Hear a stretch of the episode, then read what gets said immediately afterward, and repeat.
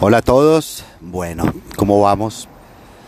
Hoy los saludo nuevamente con sonido ambiente, filosofando por las calles de Tehachapi. Tehachapi es un pueblo en California, a unas dos horas, dos horas y media de Los Ángeles eh, y muy cerca al, al, desierto de Mojave. Bueno, no se alcanzan a imaginar el calor que hace en este momento. Yo creo que aquí las cucarachas andan en crocs puta, no se imaginan. Uno se cocina, pero es un pueblito tan pintoresco que la verdad no nos íbamos a quedar. Estoy como, después les contaré un tema con, con mi hijo que viene a un campamento de skate. Eso va a ser un capítulo aparte. Eh, pero decidimos quedarnos una noche para, para un poco también eh, explorar, vivir una nueva experiencia y siempre es bueno uno tomar decisiones en la, en, en, la medida que vienen las cosas se vienen dando y si se vienen dando bien, la verdad ha sido, ha sido muy lindo. Ojo, aparte del calor. Entonces sí, es sufrido, es una locura, pero, pero de verdad es un pueblito súper, súper interesante. Y el tema acá al lado del desierto también es una experiencia de locos. Son experiencias de ese tipo que te, que te comienzan a, a volar la mente y bueno, te hacen pensar en varios temas. Eh, bueno, vamos al tema de hoy. El tema de hoy es, eh, es la frustración. Un poco estaba recordando hoy por alguna razón en, el camino hacia acá, pensando qué es la frustración, a qué, a qué nos lleva, qué es y un poco la definición que, podría, que, que en un momento pude tener o que pude llegar es, a ver, para mí es el hilo conductor entre el fracaso y la adversidad. ¿Ok? Y ahí también vienen esos diferentes temas de, bueno, a ver, cómo, cómo juega la frustración en esos momentos eh, positivos, negativos, porque la frustración está presente en todo momento. La frustración también es, eh, depende de uno cómo la tome. Y ahí es uno de esos, yo creo que esos secretos en la vida de, de, cómo vivir mejor. Ahí, bueno, he visto la verdad bastantes, bastantes cosas. He estado leyendo bastantes libros en estos, en estos últimos meses y, y hablan mucho de este tema, pero sin ponerle nombre. La, la verdad también es como un tabú. La frustración no puede ser un tabú. Para mí la frustración es un es parte del proceso. Volvemos a los podcasts anteriores es parte natural del proceso y es parte natural de lo que tenemos que convivir para salir más adelante. A ver, a nivel de deportes, por un ejemplo, esta semana, bueno, este fin de semana, esta semana va a ser el, el Open en eh, el Open de, en, eh, Inglaterra, es, eh, es uno de los para los que no saben de los torneos de golf más importantes, uno de mis grandes vicios puede ser el golf. Eh, ¿Seré bueno? No, no, no, para nada, pero me lo disfruto. Pero es, es, un juego donde disfrutas la frustración. Pero estaba viendo, yo tengo dos jugadores favoritos ahí que son siempre como que he estado siguiéndolos, que son McElroy y, y Ricky Fowler, que curiosamente ganaron en los últimos dos torneos que, que, hubo. Y bueno, y el tema más interesante era Ricky Fowler con 1610 días sin haber ganado un torneo. Un tipo que toca el cielo ganando un torneo en la PGA. ¿Cómo manejar su cabeza para estar 1600 días sin ganar?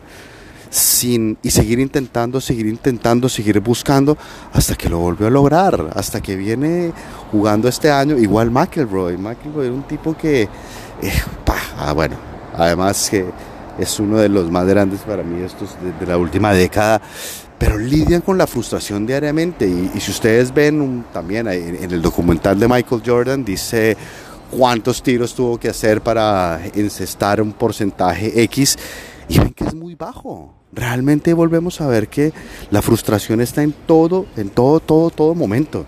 Y ahí para mí hay tres temas súper claves para, para lidiarla, para manejarla. A ver, lidiar, manejar y trabajar. ¿Qué debo hacer? Vuelvo nuevamente con el tema de quick wins. Temas de ganancias, de, de peque, pequeños logros, pequeños logros que voy dando en el camino hacia ese gran paso, hacia esa gran meta.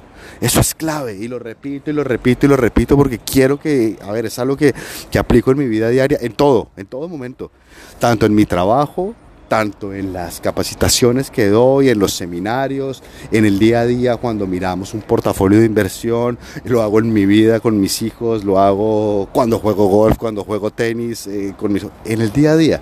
Trato de buscar esas pequeñas cosas, pequeñas cosas que te mantienen la llama, que te mantienen vivo. ¿Y para, ¿Y para qué es eso? Para ser positivo, que es el segundo punto. El vaso lleno, el medio vacío.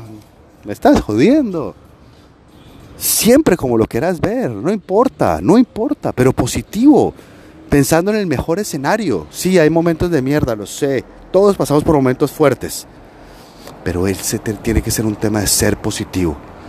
Hay una única cosa que no se puede echar para atrás, es la muerte. Lo demás, puta, con salud y con ganas, se sale adelante.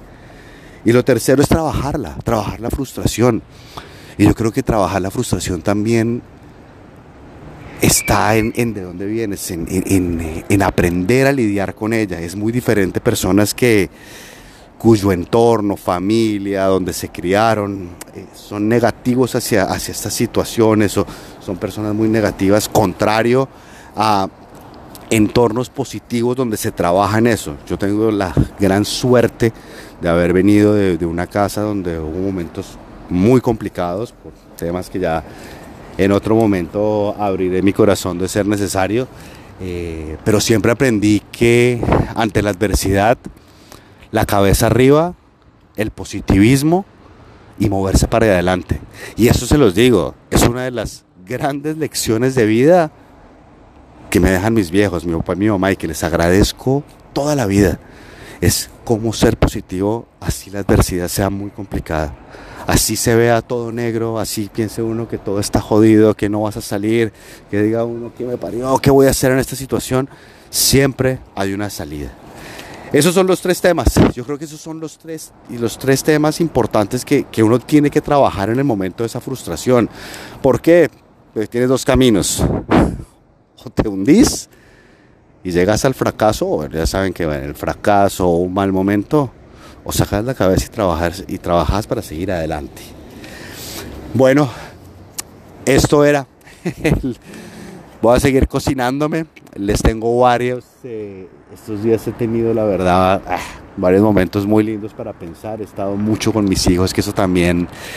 Eh, con mis hijos y con mi esposa, que eso también te enseña un montón. Cuando uno viaja tanto, reconectarse con, con su pueblo a tierra es, eh, te genera una cantidad de cosas que, también es, eso es sano, porque te da ideas, te genera paz mental, te genera claridad y te genera las ganas para seguir adelante. Bueno, mis queridos amigos y amigas, eh, nos vemos en un próximo podcast. Disfruten, disfruten, disfruten. Les estaré montando foticos por el, por el Instagram y las diferentes redes. Creo que ahí vamos uniendo todo. Y, bueno, ya vienen cosas nuevas, ya se van a comenzar a venir cosas más interesantes, pues, más interesantes y temas que van a, creo que a complementar todo este camino que estamos haciendo. Les mando un abrazo muy, muy grande. Chao, chao.